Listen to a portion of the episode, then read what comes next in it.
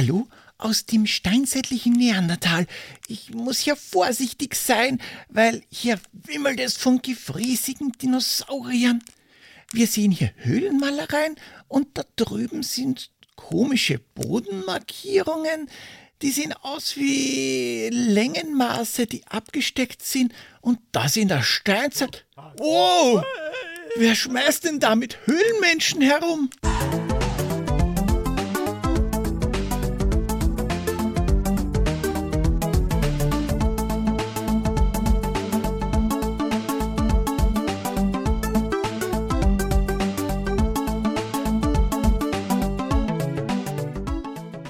Grüß euch die Madeln, servus die Burm zur Episode 114 von Pixelbeschallung, dem Retro Gaming Podcast, bei dem die Tropfsteinhöhlen aufhören zu tropfen. Heute reisen wir in der Zeit noch weiter zurück als sonst, weil wir sehen uns die Caveman Olympics an. Caveman Olympics, eine Sportsimulation aus dem Jahre 1988, herausgekommen für den C64, ein Jahr später für MS-DOS und eine NES-Version hat es 1990 dann auch noch gegeben. Entwickelt von Dynamics. Die kennt man möglicherweise von The Train, Escape to Normandie, MacWarrior, Ghostbusters 2 oder ab 1990 unter der Fuchtel von Sierra Online Red Baron, The Incredible Machine oder Space Quest 5, gepublished von Electronic Arts. Den NES-Port, den hat ein Studio mit ganzen vier Entwicklern gemacht. Painting by Numbers haben die geheißen. Robocop 2 Darkman, Hook und ein paar Ocean-Spiele gehen auf deren Kappe. Data East hat die NES-Version gepublished. Die müsst ihr aber nicht lang suchen, die NES-Version. Oder, naja, vielleicht doch relativ lang, weil die hat es nur in Amerika gegeben. Bis zu vier Neandertaler können am Joystick gemeinsam rütteln. Und die Story, naja, Leute, auch wenn wir in der Steinzeit sind, es ist trotzdem ein Sportspiel. Da gibt es keine Story.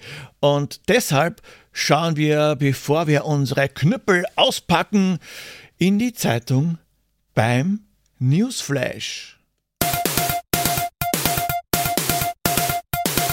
1988, was ist denn im Februar 1988 so geschehen? 14. Februar, Valentinstag. In Paraguay wurde der diktatorisch regierende in Paraguay wurde der diktatorisch regierende Staatspräsident Alfredo Strötzner mit rund 89 Prozent der Stimmen wiedergewählt. Die Wahlen, die waren offenkundig manipuliert. Naja, für ein Jahr zumindest, weil dann hat es einen Putsch gegeben und er ist nach Brasilien geflüchtet, um der Anklage wegen Menschenrechtsverletzungen zu entgehen, Völkermord, außergerichtlicher Hinrichtungen, sexuelle Ausbeutung. Er hatte sich sechs Sklavinnen gehalten und 30 uneheliche Kinder, teilweise mit erst 13-jährigen Mädchen, Connections und Unterstützung anderer Diktaturen, Konzentrationslager, systematische Folter. Aber hey, das ist von manchen halt einfach als Ausrutscher angesehen worden, weil er war Träger des argentinischen Ordens de Mayo, des Ordens von Quetzal, des spanischen Ordens der Isabel la Católica, des argentinischen Ordens des Befreiers von St. Martin und des bayerischen Verdienstordens. Das Auswärtige Amt in Bonn hat in ihm einen treuen Verbündeten im Kalten Krieg gesehen, weil er seine schützende Hand über 40.000 Deutsche gehalten hat, die nach dem Zweiten Weltkrieg nach Paraguay eingewandert waren. Da waren viele Nationalsozialisten darunter, aber das hat man wohl übersehen, weil der ein oder andere Geldschein im Sichtfeld war. In Deutschland ist es aber doch etwas gesickert, dass das nicht so eine gute Idee war. Da hat man fünf Jahre später gemeint, hey, du, rück einmal den Mengele raus. Aber Alfredo hat das abgelehnt. So wie auch bei Eduard Roschmann, dem Schlechter von Riga. 16. Februar in Moskau wurden sechs Russen und ein afrikanischer Student von einem Gericht wegen Schmuggels von Antiquitäten und wertvollen Ikonen zu Haftstrafen zwischen vier und acht Jahren verurteilt. Die Kunstgegenstände waren mit Hilfe afrikanischer Diplomaten in den Westen geschmuggelt und dort mit großem Gewinn verkauft worden. Die Kunstgegenstände hatten einen Wert von umgerechnet über 12 Millionen deutsche Mark. Und der Kinostart 19. Februar 1988 war ein Schaltjahr. Sarah Barry, Dan Hicks, Ted Raimi, Bruce Campbell, Tanz der Teufel 2. Groovy. Aber bevor ihr in ein gruseliges, einsames Haus im Wald flüchtet, ab zum Pixel Royal. Lösen wir auf. Es gibt Hiebe mit dem Stöckchen beim Feuermachen und der Prügel ist eine Qual beim Clubbing. Keine Sorge, ich kläre noch auf, was das alles denn ist. Ob Vincent oder Krudler, auch Gronk ist für uns alle da. Das sind alles drei wählbare Charaktere bei den Caveman Olympics. Und die Sache mit dem Alter von dem Streamer Gronk, naja, so kann man dann zurückrechnen, dass das Release 1988 war. Koop sucht man hier vergegens, ist ein kompetitives Spiel und manchmal bangt man seines Lebens beim Säbelzahntigerrennen im Multiplayer späßig, alleine ist der Spaß nur mäßig. Ist so. Laufen oder gefressen werden hieß es damals hier auf Erden wieder Sabertooth-Rennen und eine Anspielung auf die Steinzeit. Trotz Mikrochip und Terabyte nähern wir uns heute wieder dieser Zeit. Und diese beiden Zeilen sind geklaut von der EAV Lied Willkommen im Neandertal. Und das ist mindestens einem von euch auch aufgefallen. Und möglicherweise könnte das auch irgendeine politische Anspielung sein. Gewusst haben es, haben es, haben es. Nummer eins, Crew-Bericht bitte. Der aktuellste Crew-Bericht, Sir. Dankeschön. Also, Dennis, Merakain, Martin Gandhi, Bullibi, Christian und Tobias, die steigen nur mit zwei Punkten auf zum Petty Officer Second Class. Wir haben eben einfach die Besten der Besten. Dazu gehören auch Sie, Nummer 1. Neu als Petty Officers Third Class sind hinzugekommen Bioforge, der den verantwortungsvollen Posten des CHO, dem Commodore Happiness Officer, übernimmt, und Turrican, der ist nun unser Photonen-Torpedo-Engineer, praktisch, wenn's einmal brenzlig wird.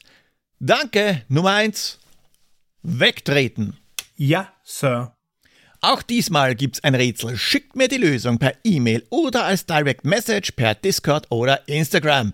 Wenn ihr zumindest ein Rätsel löst, bekommt ihr einen Job an Bord, den ihr euch auch aussuchen könnt. Alles unter den Captain natürlich und unter dem ersten Offizier. Und ihr bekommt einen Dienstgrad, wie eben den Petty Officer Third oder Second Class oder höher, je nachdem, wie viele Rätsel ihr löst. Je mehr Rätsel ihr löst, desto höher euer Dienstgrad. Und am Ende des Jahres bekommt jeder, der mindestens ein Rätsel gelöst hat, und natürlich nur wer will, einen Kunstleder-Patch mit Namen, Position und Dienstgrad. Wie ich das auch immer alles unterbringen will, fällt mir gerade so nebenbei ein. Aber Achtung, jeder Job kann nur einmal vergeben werden. Welche Jobs schon vergeben worden sind, könnt ihr auf pixelbeschallung.at unter den Highscores 2024 nachlesen oder auch im Discord. Discord beitreten. discord.pixelbeschallung.at. Und apropos Discord, dort läuft noch bis Ende Februar, also gar nicht einmal mehr so lang, die Hero Highscore Challenge. Und da könnt ihr Sternchen verdienen, die dann auf euer Abzeichen kommen sofern ihr euch für eins qualifiziert habt. Und danke an den Hohen Rat, bestehend aus den Patrons Christian Rigotamus, Olli Bolli und Andreas. Caveman Olympics, auch bekannt als Caveman Games. Ein Games-Spiel, nur eben in der Steinzeit, mit angepassten Disziplinen. Bei den bekannten Games, Games wie Summer oder Winter Games, ist ja der Anfang mehr oder weniger gleich. Da läuft dieser Typ mit der Fackel von rechts nach links, entzündet das Feuer und die Spiele können beginnen. Bei den Olympics, da wird man schon am Anfang drauf eingestellt, auf was man sich eingelassen hat. Da rennt auch der Pyromane mit der Fackel und entzündet das olympische Feuer, das allerdings in der Steinzeit wahrscheinlich noch kein olympisches Feuer war, schaut nach oben und wird von einem gigantischen Caveman Olympics Schriftzug erschlagen und Glunk tanzt herum. Das ist auch einer der Steinzeittypen. Und auch die Musik schwenkt von der harmonischen Hymne, wie wir sie aus anderen Spielen kennen, in eine ziemlich schiefe Version um. Ja, da ist ein bisschen was anders. Man sucht sich auch keine Nationalität aus, sondern einen Höhlenmenschen, indem man ihm die Keule über den Schädel zieht. Da stehen Glunk, Tak, Gronk, Uga, Vincent und Krudler zur Auswahl und jeder von ihnen hat Stärken. Äh, fast jeder. Vincent ist der intelligenteste von allen.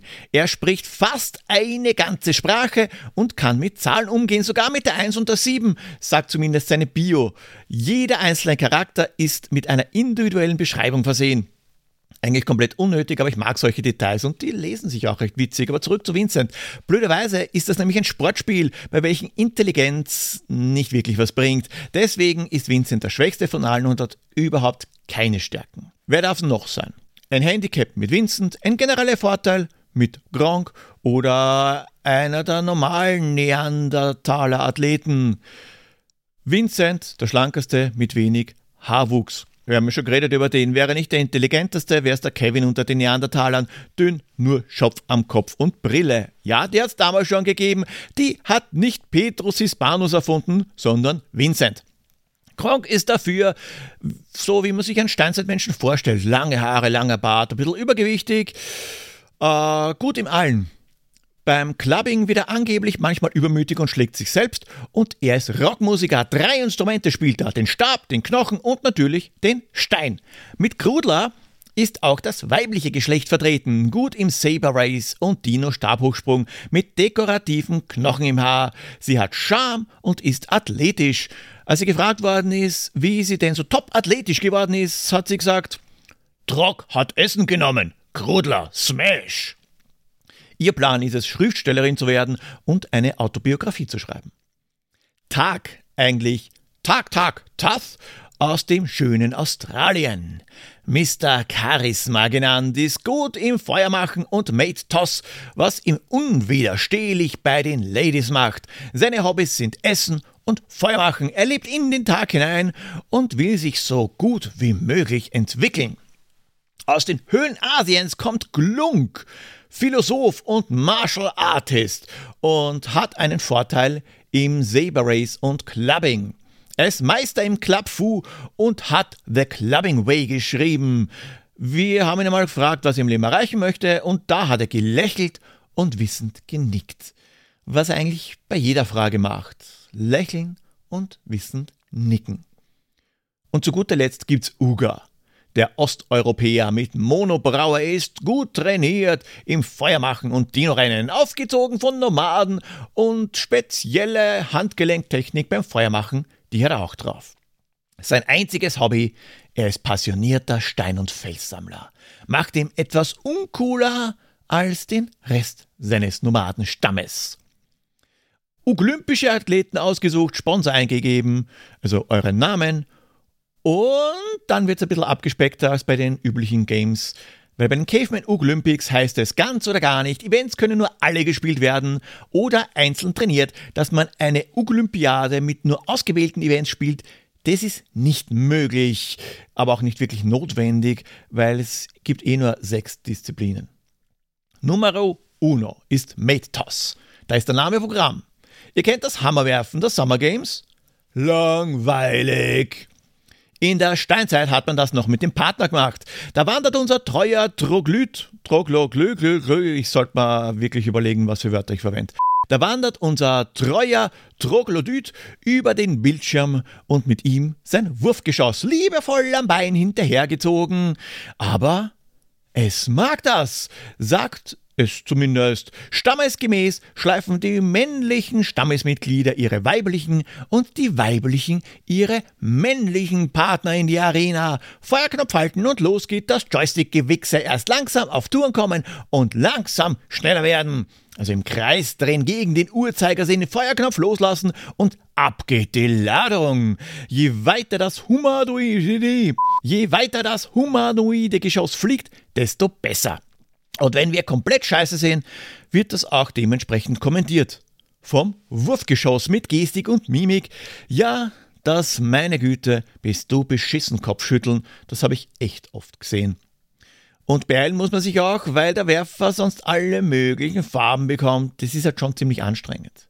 Nicht weniger anstrengend ist der Saber Race, ein Hindernislauf. Wir rütteln am Joystick und sind hoffentlich als Erster im Ziel. Blöderweise hofft das auch der andere. Damit das nicht zu fad ist, liegen Kakteen und Pfützen im Weg herum, die wertvolle Zeit und vielleicht sogar das Leben kosten. Tod durch Kaktus oder so, okay. Meistens durch Säbelzahntiger, weil der läuft nämlich den Höhlenmenschen hinterher. Fairplay ist auch später erfunden worden, weil der Kontrahent mit einem gezielten Ellbogenstoß beim Überholen verlangsamt werden kann. Man muss jetzt nicht zwingend der Schnellste sein, man muss nur aufpassen, dass man nicht gefressen wird. Danach machen wir es uns am Lagerfeuer gemütlich und singen das Lagerfeuerlied, Lied. Aber das Lagerfeuer ist blöderweise noch nicht entfacht, also ran an die Stöckchen. Immer zwei der Grobiane nebeneinander und vom Holzhaufen. Bei wem das Feuer zuerst wurscht, der hat gewonnen. Und das ist gar nicht einmal so einfach. Also wieder Joystick gerüttelt, damit Funken auf den Haufen fallen und dann fehlt Sauerstoff. Also ran ans Blasen. Und auch da braucht man schon eine spezielle Technik. Erst kurz und dann schnell und dann aus voller Lunge. Aber Luft holen nicht vergessen, sonst schnappt der Urzeitblasebalg nach Luft. Logo, wenn ihm die Puste ausgeht. Und das Blasen hat auch einen zweiten Nutzen, weil dabei der Kopf nach unten wandert. Vielleicht hätte ich es mal nochmal durchlesen sollen, ein bisschen umschreiben sollen. Naja. Also in die Glut pusten halt. Und wenn das Feuermachen nicht unbedingt gut verläuft, hilft auch da rohe Gewalt. Einfach dem anderen mit dem Stock eins überziehen, damit er für kurze Zeit außer Gefecht ist. Das kündigt sich aber an. Also wenn uns das Gegenüber mit den Augen fixiert und sein Stöckchen bereithält, schnell mit dem Kopf nach unten. In der Anleitung rät Blork. Atmen wichtig. Kann nicht blasen, wenn nicht atmen. Zu schnell blasen macht Sterne über Kopf und man hört zwitschern. Super, die Spielanleitung ist mir da also auch keine Hilfe. Aus der Sache komme ich eh nicht wieder raus. Schnell zum Clubbing. Hoch auf einer dünnen Plattform hauen sich zwei Leute mit der Keule auf die Schnauze. Das Event ist in zwei Phasen unterteilt. Erst die Einschüchterungsphase, bei der der Joystick wieder gerüttelt wird und der Kämpfer tanzt oder so. So kann man den anderen schon weiter an die Kante drängen. Blorg sagt dazu: Schrei, spring, Gegner Angst machen, macht Boom Boom Boom besser. In der Clubbing-Phase haut man den Gegner dann, bis er entweder keine Energie mehr hat oder, was öfter vorkommt, von der Kante fällt. Klingt aber komplizierter, als es eigentlich ist, weil es nur drei, okay, eigentlich vier Angriffe gibt. Blockieren Fehlanzeige.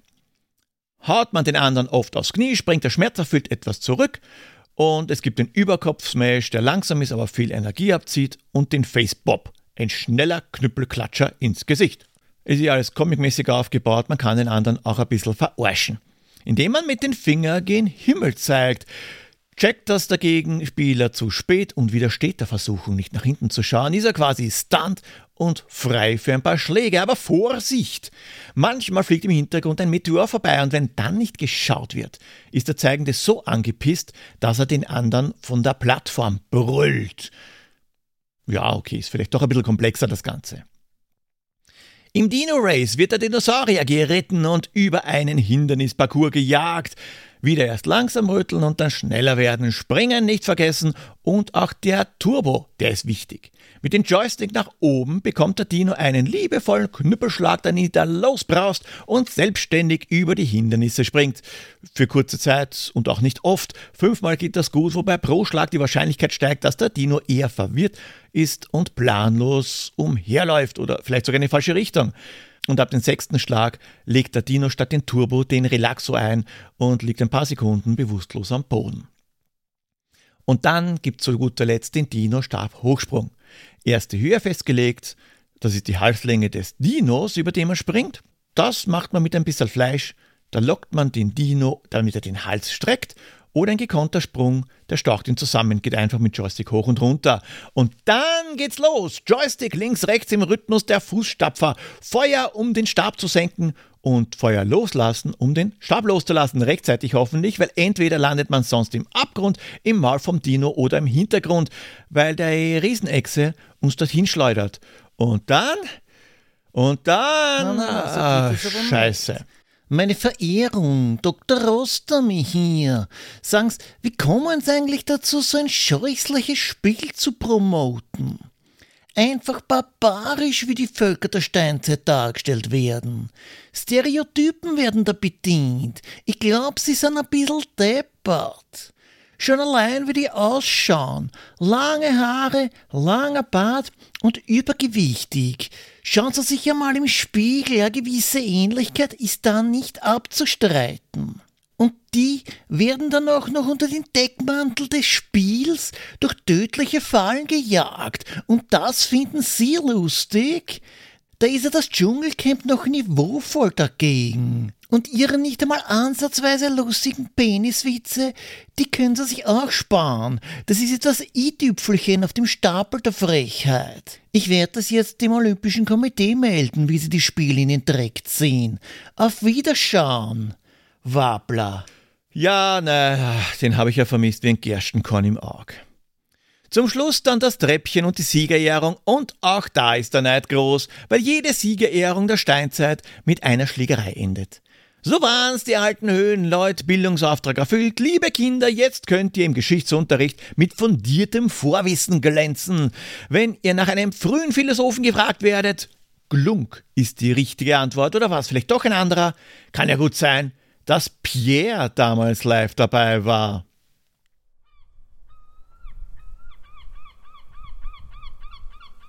Bonjour, bonjour. Ah, unglaublich witzig. Wie immer. Arsch. Dann werde ich mal.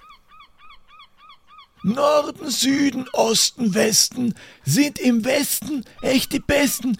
Gibt's dort drüben wirklich Holz? Sind wir auf die 90er stolz? Das sind alles viele Fragen und ich höre die Leute klagen. Denk lieber an die wichtigen Sachen. Ohne Beton ist nichts zu lachen. Wir sammeln ein, es ist ganz heiß, irgend so einen komischen Scheiß, der bringt uns Geld und Sympathie. Die Mädels singen Wannabe. Auge um Auge, C um C, der Wirbellose tut uns weh. Beißt er zu, entsteht viel Schmerz, sagten Frank und auch die Herberts.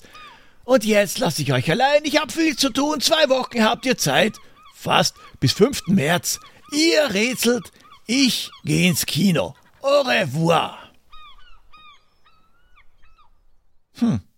Könnte spannend werden. Ist übrigens nächstes Mal eine Geburtstagsepisode. Fünf Jahre Pixelbeschallung. Deswegen auch der Release am Mittwoch. Die Caveman Olympics, ein recht außergewöhnlicher Titel. Der Humor zündet, zumindest bei mir, und auch die Grafik ist voll in Ordnung. Die Musik trägt zur steinzeitlichen Stimmung bei. Die Idee, die Sportler mit Stärken bzw. Handicap auszustatten, ist nicht schlecht, hat aber den Nachteil, dass man zwischen gewünschten Stärken und dem Lieblingscharakter wählen muss. Teilweise ist die Steuerung ein bisschen gaga, aber wenn man sich daran gewöhnt hat, lässt es sich gut spielen. Es ist ein besonderer Titel, den man einmal gespielt haben muss. Damals habe ich Caveman Olympics gar nicht einmal so selten gespielt, allerdings nie alleine und auch nicht alle Disziplinen. Für den Stabhochsprung war ich einfach zu blöd und das Rennen gegen den Säbelzahntiger fand ich genauso langweilig wie das Reiten am Dino. Hm, bleibt eigentlich gar nicht mehr so viel über. Feuer machen war cool, nachdem ich verstanden habe, wie es geht und Metos und Clubbing. Wobei ich bei letzterem eigentlich nur wild am Joystick onaniert habe. Heute ist schwierig mit damals zu vergleichen. Okay, das Säbelzahntiger-Rennen, das mache ich immer noch nicht. Aber die anderen Disziplinen, die machen schon Spaß. Zumindest so viel Spaß, wie es im Singleplayer halt machen können, weil zweiter Spieler fehlt mir leider. Euch wird wahrscheinlich das Spiel fehlen, weil heute äh, Caveman Olympics zu spielen ist gar nicht einmal so einfach. Es war in keiner Collection dabei, es ist nie neu aufgelegt worden. Wenn ihr Glück habt, findet ihr irgendwas im Internet, wenn ihr nach Caveman Olympics sucht. Es soll ja Seiten geben, da kann man sowas online spielen. Keine Ahnung, was für einer Grauzone die sich befinden. Habt ihr eine Idee, welches Spiel Pierre sucht? Dann schreibt mir euren Tipp per E-Mail oder Social Media. Wollt ihr, dass ich mir ein bestimmtes Spiel vornehme? Lasst es mich wissen und auch wenn ihr eine Idee für ein Intro habt, könnt ihr Pixelbeschallung gerne mitgestalten. Folgt mir auf Instagram at pixelbeschallung oder kommt in den Discord discord.pixelbeschallung.at. Folgt mir auf Twitch twitch.pixelbeschallung.at. Da streame ich zwar unregelmäßig, aber ich streame und manchmal übertrage ich auch den Podcastaufnahme live, so wie nächstes Mal zum Beispiel. Oder schaut einfach bei www.pixelbeschallung.at vorbei, dort findet ihr sowieso alle Infos und alle Links, wie ihr mich erreichen könnt. Und Poldis Weisheit Nummer 114, du musst nicht schneller als der Säbelzahntiger sein. Du darfst du nicht der Erste sein, der gefressen wird. Es war mir ein Volksfest. Hey, ihr habt mich vergessen. Da wird gerade Feuer gemacht. Ich zeig den Leuten hier mal, wie das geht. Ich habe ein Feuerzeug. Schau, und schon brennt das Feuer. Hey, warum so böse? Oh, ich muss weg. Auf Wiedersehen.